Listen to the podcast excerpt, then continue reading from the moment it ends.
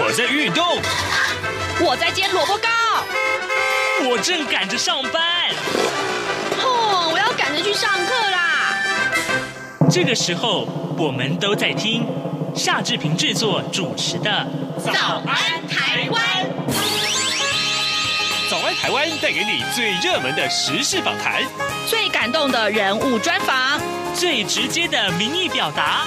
对，让我们一起收听《早安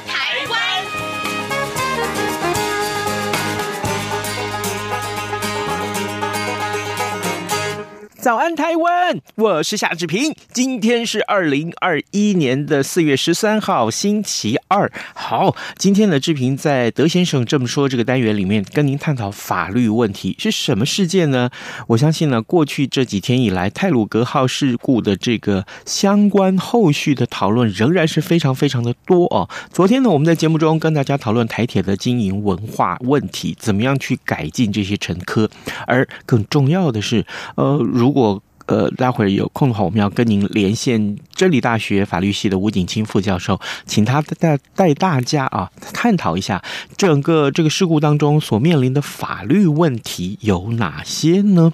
我们一经常看到大家讨论说，呃，是不是要讨论这个呃公共工程招标法啊，它的最有利标，或者说呃最近最热门的这个专法律专有名词，什么叫做不作为杀人？诶，我们待会儿会请吴老师为大家来解说的，在跟。跟吴老师连线之前呢，志平有一点点时间跟大家说一说各平面媒体上面的头版头条讯息。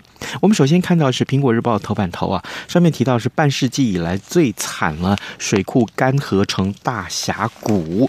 好，《苹果日报》内文告诉我们，呃，台湾缺水问题有多严重呢？全台湾面临的半世纪以来最大的干旱呢、供应大台中地区用水的德基水库，昨天的蓄水量创下了历史新低，只剩下百分之四点五八。而水库底的这个土石裸露啊，现场坑坑洞洞，就好像大峡谷一样。大甲溪电厂遥控中心表示说，如果没有大量的进水的话，恐怕没有办法撑过半个月。根据水利署的统计，一直到昨天为止，全台二十一个主要的水库里面有十八个蓄水率已经低于百分之五十，其中呢还有九个是低于百分之二十的。全台水情已经进入了警戒状态。既然水情这么的吃紧，那怎么办？是不是寄望要多多降一点点雨水呢？而呃，马上就有一个台风要生成了，但专家说，哦，恐怕不乐观哦。呃，因为呢，呃，很多的民众是希望，呃，这个台风，呃，最快在明天东菲律宾东面东方海面啊的这个低压带最快明天可能会有台风生成。那，它可以为台湾带来雨量吗？气象专家分析说，呃，即便台风生成，啊、呃，未来在菲律宾以东就转向东北移动，外围的环流不会影响台湾，反而会使台湾附近吹东北风，让春雨封面还有午后雷阵雨都不容易发。发展呢，所以呢，让降雨比预期会来的更少。啊！听到这样消息怎么办啊？另外，《联合报》上面提到是促转会报请延任一年，但是呢，呃呃，这个侦促会另外一个单位啊，也跟促进转型正义有关的侦促会，他批说这是行政院长滥权。呃，《联合报》的内文是提到了促转会转型正义委员会啊，促转促进转型正义委员会的任务会在五月到期。那么，促转会的主委杨翠昨天。说呢，转型正义不能终止，将会根据的这个促转条例向行政院报请延任一年。对于外界质疑促转会一再的延任呢，杨翠强调，我们不会成为万年促转会。另外，《自由时报》上面提到的是，目标超过一半的毕业生要具备双语能力，高教拼双语，新的制度八月份会上路哦。另外，《中国时报》上面所提到，则是关注人权问题啊，这是美日峰会将会提中国人权问题。啊、呃，这个菅义伟，日本首相菅义伟和美国总统拜登会在十六号两个人会面。呃，到底会谈些哪些个议题？这也是备受关注，这个礼拜最受重视的一个一场国际要闻。好的，现在时间已经是早晨的七点零四分四十八秒了，我们先进一段广告啊，广告过后马上就回到节目的现场。来，注意注意，请注意！这样看中国节目主持群有新成员加入。各位听众朋友，大家好，我是这样看中国节目主持人陈冠廷，欢迎收听每周五播出的《这样看中国》陈冠廷时间。多元角度、精彩丰富的节目内容，请锁定每周一到每周五晚间九点三十分到十点播出的《这样看中国》。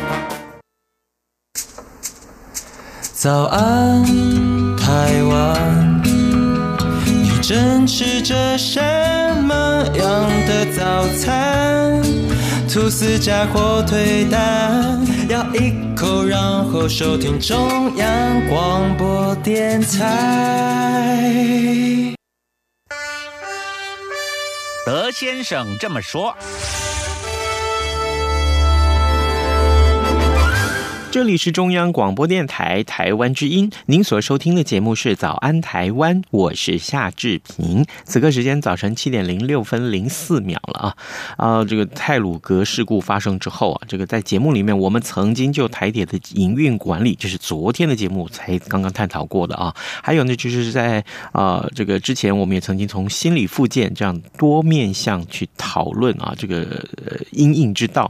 那么今天呢，我们要就法律的层面来切入，呃，特别跟大家介绍，我们此刻为您连线的是真理大学法律系副教授吴景清，我们请吴老师。跟大家来啊、呃、来解说啊，有关于这个事故的法律条文，跟这个事故相关的法律条文有哪些？还有这些法呀，是不是因为这一类事故一再发生，那需要修改修正呢？好，老师您早，大家早，谢谢老师一早接受我们的访问。老师，这个我们先请大家啊，就是从先请您为我们的所有的听众来解说一下，整个、啊、目前来讨论的这个法律啊问题有哪些，跟跟太。太鲁格事事故有关的法律问题大概有哪些？那最新的是这个呃，有人说这个什么叫做问问听众？呃，有听众问志平说什么叫做不作为杀人？等一下我们要请老师为我们解说。嗯，嗯，因为这个事件哦，说出来的法律呃的问题很多了哈。是啊，我大家把它分几个层面哈，就是首先就比较严重的当然是刑法。嗯，好，刑刑法这一块就是刚才主任可能会涉及到这个到底是。诶，过失致人于死，还是有故意不作为杀人的问题？嗯，哦，这个这个差别蛮蛮大的哈，这是一块最严重的哈。然后呢，另外有有有一块呢是涉及到这个赔偿的问题。嗯，哦，赔偿的问题又又把它分，就是说那个厂商，嗯，哦，还有台铁，因因为台铁呢现在是它不是公司。嗯，它是属于国家的机关，是哦，所以那里可能会有涉及国赔，等于就是说赔偿的部分有分为厂商的民事赔偿跟台北要不要负国家赔偿责任这样的问题。哦，哎，然后另外一个还会牵扯出，就是说由这个案子爆发出来的一些政府采购的弊端的问题。嗯，好，那这个政府采购的弊端的问题，它它横跨的就是有有刑法也有行政法。嗯。也有民事赔偿的问题，哦，所以目目前就因为检察官他是从事这个犯罪的诉追，哦，所以检察官目前他除了针对那个死亡的部分到底是过失致死还是不作为杀人以外，他我看一下，他好像也针对这个呃涉及到政府采购哦法里面的刑事的部分，他也在进行侦查，哦，哎啊，但是。检察官他只负责犯罪的侦查部分。嗯，好，那我刚才讲那个那个民事赔偿跟国家赔偿的部分，那个大概就是不是检察官可以怎样可以去处理的。哦，了解。好，这个大概是几几块了哈。是几块领。我们先就这些个相关的法条涉及的领域，我们先请老师为我们做简单的厘清了。好，那我们现在一个一个来看好了。老师啊，这个这两天我们过去想说，哎，这不是过失杀人吗？但是呃，却出现了一个。法律名词，听众不太了解，叫做不作为杀人。过失杀人跟不作为杀人有什么差别？我我先讲一下，这个应该是先，我我们现在看这个事件，就是说，那个那个工程车掉下去了以后，嗯，哦，掉下去，他他应该目前看起来应该是先卡在中间，嗯，然后这个李义祥他想要用怪手这样。去把这个空能车拉把它拉起来，这个我很难想象的哦。他怎么会他怎么会想成这个样子？嗯结果因为一定拉不起来，所以造成那辆工程车就就往下滑到那个轨道。是，那刚好那个那个泰鲁格号过来刹车不及嘛，就撞、嗯、撞上去了哈。好，那那首先哈，就是说我们在刑法里面哈，大部分我们看到的那个那个犯罪行为都是作为犯，嗯，啊，比方说拿刀杀人，这个叫作为犯，你看得到吗？哈，是。但是还有另外一种形态叫不作为犯，这个比较麻烦一点呐、啊。哦，就是说你说不作为怎么杀人？我们我们举一个例子啊，哈，就是说，诶，假设啊，哈，诶，一个妈妈刚刚生下一个小孩，可是因为她她没有办法怎样抚育他吗？对对对，然后她干脆就有一天就就故意把这个婴儿放在家里，她就出去，哦，让这个这个小孩子就这样饿死。好，那这个可能就会成立哦，你刚才讲的那个不作为杀人的问题。哦，那但是这种不作为犯，因为它比较特殊，所以它有一个很重要的前前提啊，它要有一个所谓的作为义务。嗯，我我我再举一个相对的例子哈，不是每一个像刚才那种情况都都会成立不作为犯。比方说，像冬天到了哦，假设很冷，假设到四五度，嗯，哦，然后呢，你走。走走到那个，比方说火台北火车站哈，晚上的时候很冷，四五度甚至更低。那有有一些有人就跟你讲说啊，先生我我很冷了哈，能不能你给我钱，我去买棉被？诶，好，那这个时候如果你不理他，哦，你你跟他没有什么关系，你不理他，你你你就走过去，他也这样就冻死了。那你要不要负不作为的这个杀人啊？这个是不用的，为什么？因为你对他没有一个作为义务。嗯，除非什么情况？除非就是说，这个人是你爸爸。哦，哦，因为你你对你的爸爸有一个抚养义务，你有一个作为义务，对不对？哦，所以这个时候如果他是你爸爸就不一样了，就有可能成立不对。但是如果你跟他一点关系都没有的话，那基本上你就没有作为义务。嗯，哦，所以不作为人的成立，所以他一个很重要的前提就是他有一个要有一个作为义务。那我们来看那个那个。哎，台铁啊，哈，台铁这这个这个太鲁高这个事情哦，他车子滑下去哈，掉到那个铁轨啊，哈，那就理想来讲，他有没有一个防止哈车辆哦那个火车撞击，然后呢避免人员伤亡的一个义务是有的？为什么？嗯，因为他有一个，他有那个车子掉，那个车子是他的嘛。哦，哎、欸，他那个那个一个有一个危险的一个前行为在，他就造造成说他有一个作为义务，这个是有的哦。而且后来也也因为这样有人死亡，这个看起来好像呢，哎、欸，好像这个因果关系是是存在的，是有可能成立不作为犯。可是我们要想一个问题啦，哈，就是说哦，我们哦那个不不作为不我们的所谓的不作为犯哦，他除了要有作为义务以外，他还要呢在主观上面主观上面的哈，原则他要故意啊。好，像像这个情况哦，那我们要在那里想啊，哦，他有没有故意？这个李义祥啊，对哈人哈撞上这个部分，他是不是故意还过失？因为如果是故意，就变成故意故意不作为杀人哦，那个是十年以上无期徒刑跟死刑。如果是过失，就是说他他没有想要让人死亡，只是说因为他去挖，他本来就是他本来就是要防止这个发生，可是呢，因为怎样，他一他异想天开了，滑下去。那如果呢？这个就算过失。那、啊、如果是过失，就是过失致死而已哦。哦。那、啊、过失致死最高只有五年哦，这个差别很大。哦。那、啊、我们就要想一个问题了哈。哎、欸，那个各位听众想一下哈，就是说，到底哈，他他这个火车撞上去，造成人伤亡，就他来讲，到底是故意还是过失？嗯。哎、欸、啊，我们说哈，在这里呢，又要出现一个刑法一个一个黑洞了哈。就是说我们哈在。故意这个部分哦，有一种叫做不确定故意。是，哦，什么叫不确定故意？说我有预见，我有预见，我我不是有意让它发生，可是我有预见，有可能会有人伤亡。啊，我呢放任他，哦，放任他这个这个这个这个东这个，比方说这个工人的存在，哦，我放任他，然后呢，结果因为死亡也没有违背我的本意。嗯，这个叫不确定故意。那如果违背了我的本意，这人死掉违背了本意就是过失。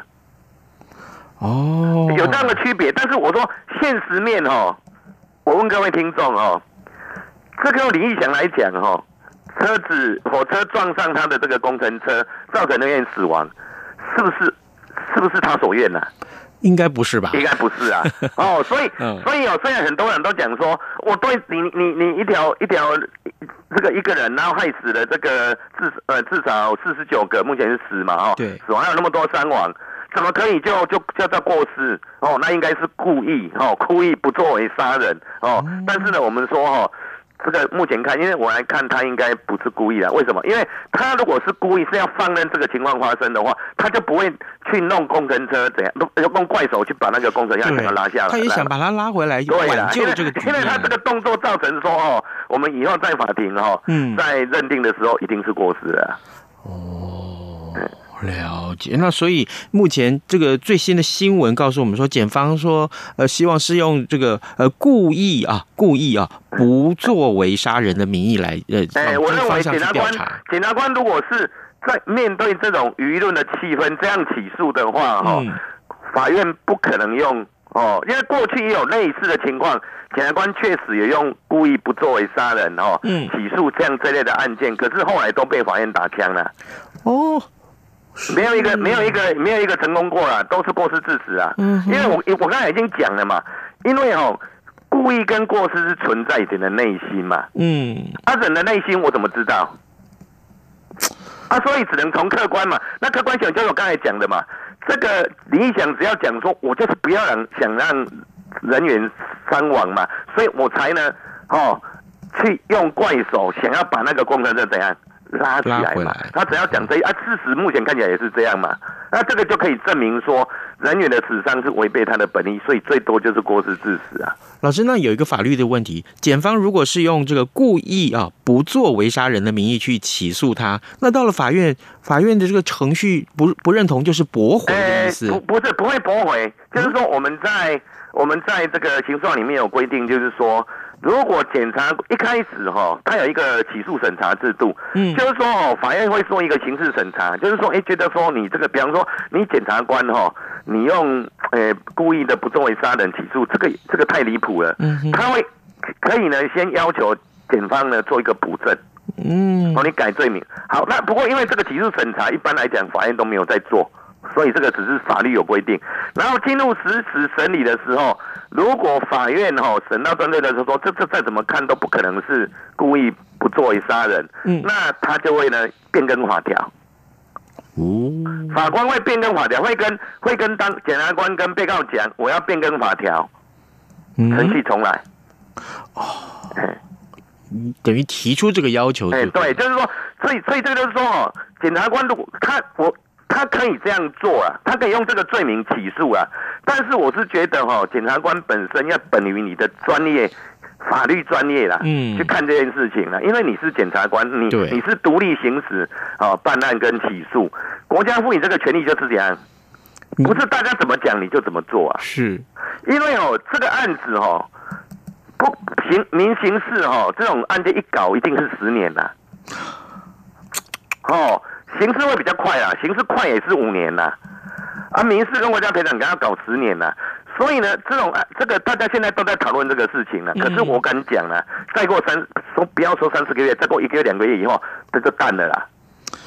哎，啊，但是诉讼的案件还在进行呢。对，所以所以检察官哦，你你你要想的哈，你你不是要要成为媒媒体的英雄啊，你要本于你的职权，本于法律啦去起诉。因为如果说哦，你你硬要用哦不故意不作为杀人，罪确实可以获得媒体的掌声。嗯，但是我刚才讲了，过去很多这些案件，检察官用这条罪起诉，没有一件成功过啊。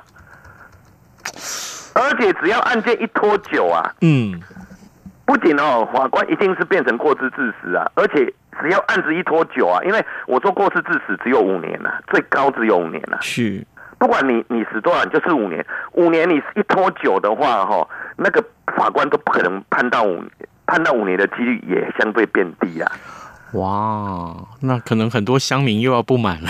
对啊，这个当然大家都也义愤填膺了。嗯，但是这个这个有关哈过失致死哈五年的这个上限。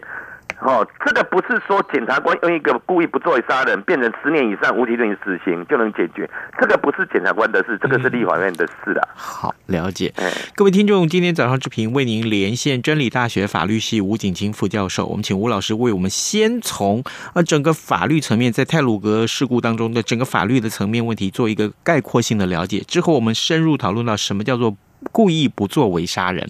当然，这个未来的实际上法条呃，这个法理的呃，在法庭上如何进行啊？这个恐怕还是大家最关注的话题。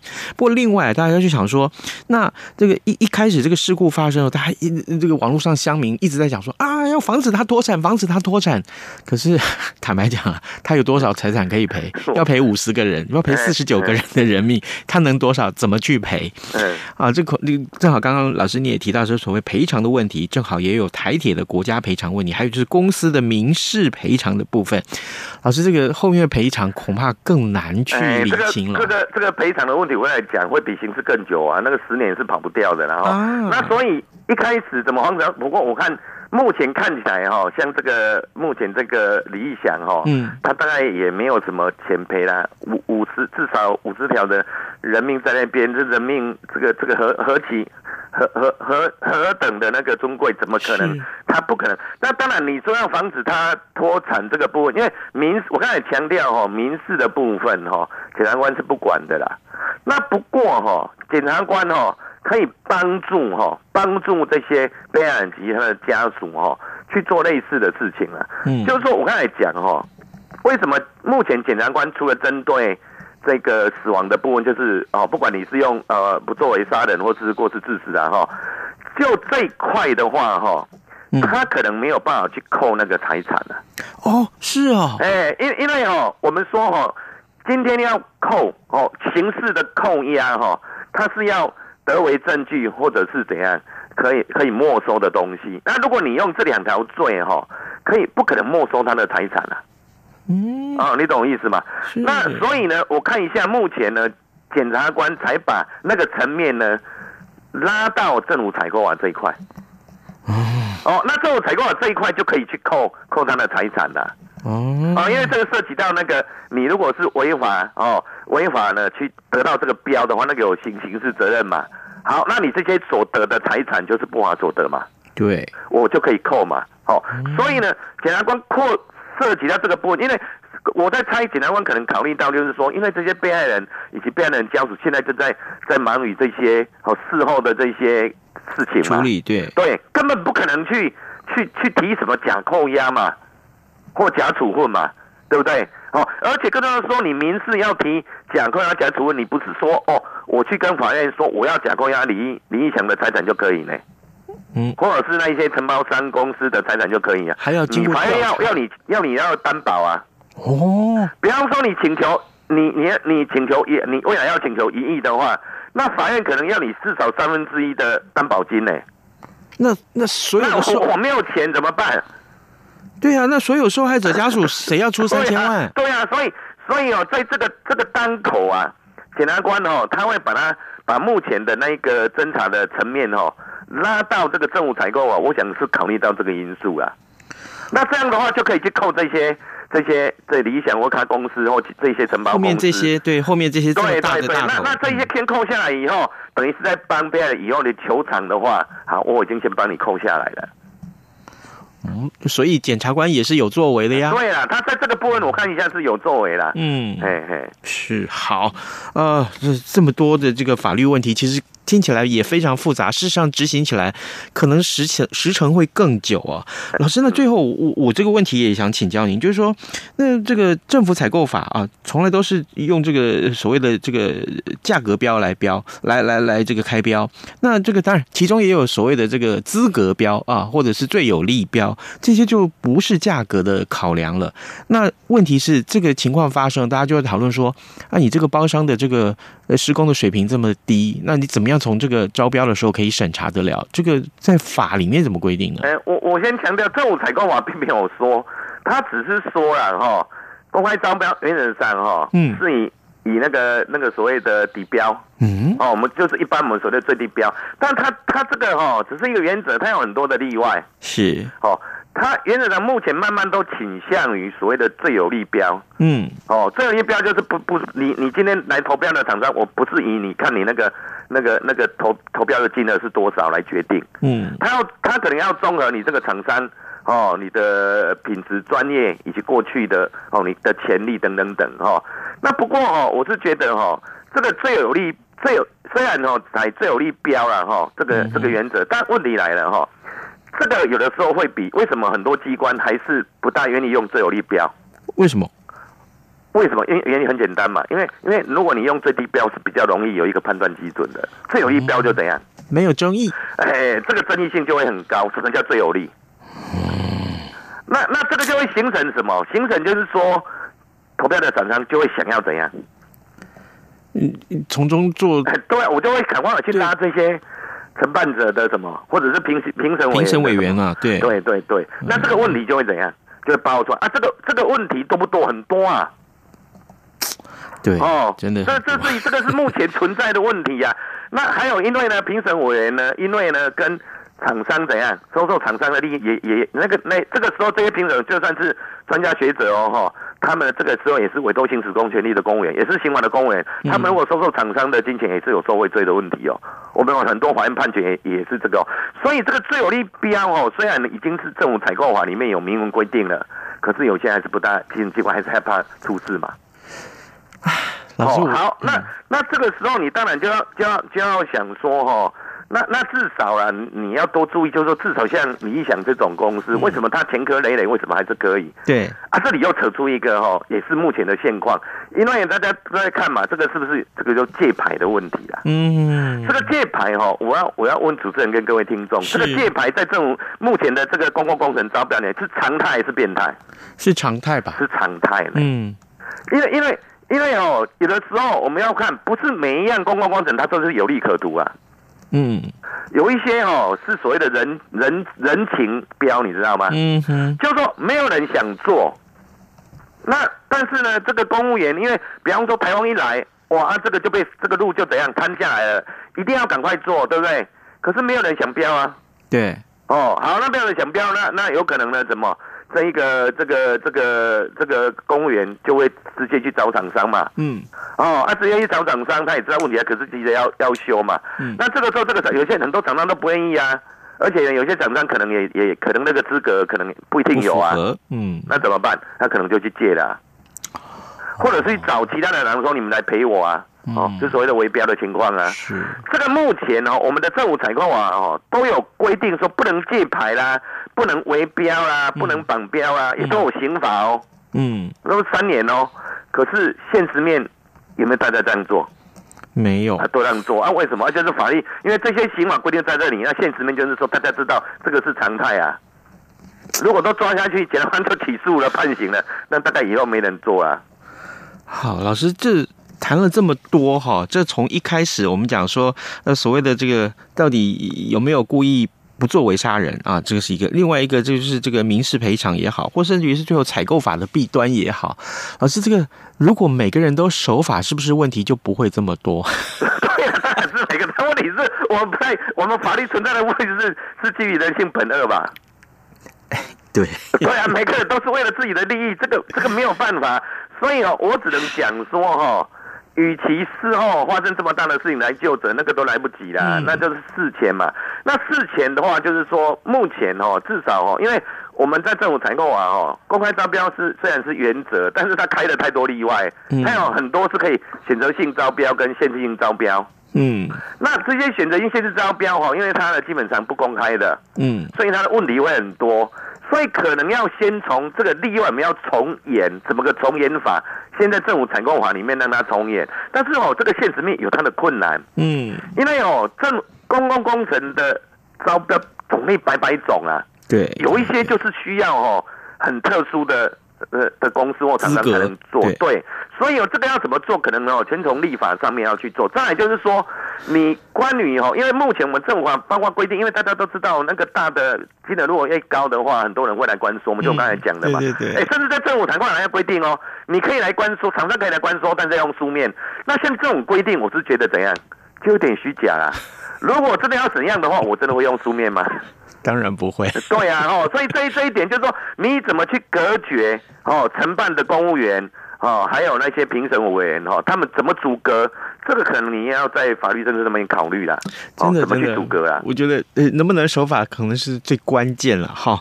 哎、欸，呃，今天我们非常非常非常荣幸能为您连线访问真理大学法律系吴景清副教授，也谢谢老师跟我们的分享。老师，谢谢您，谢谢谢谢。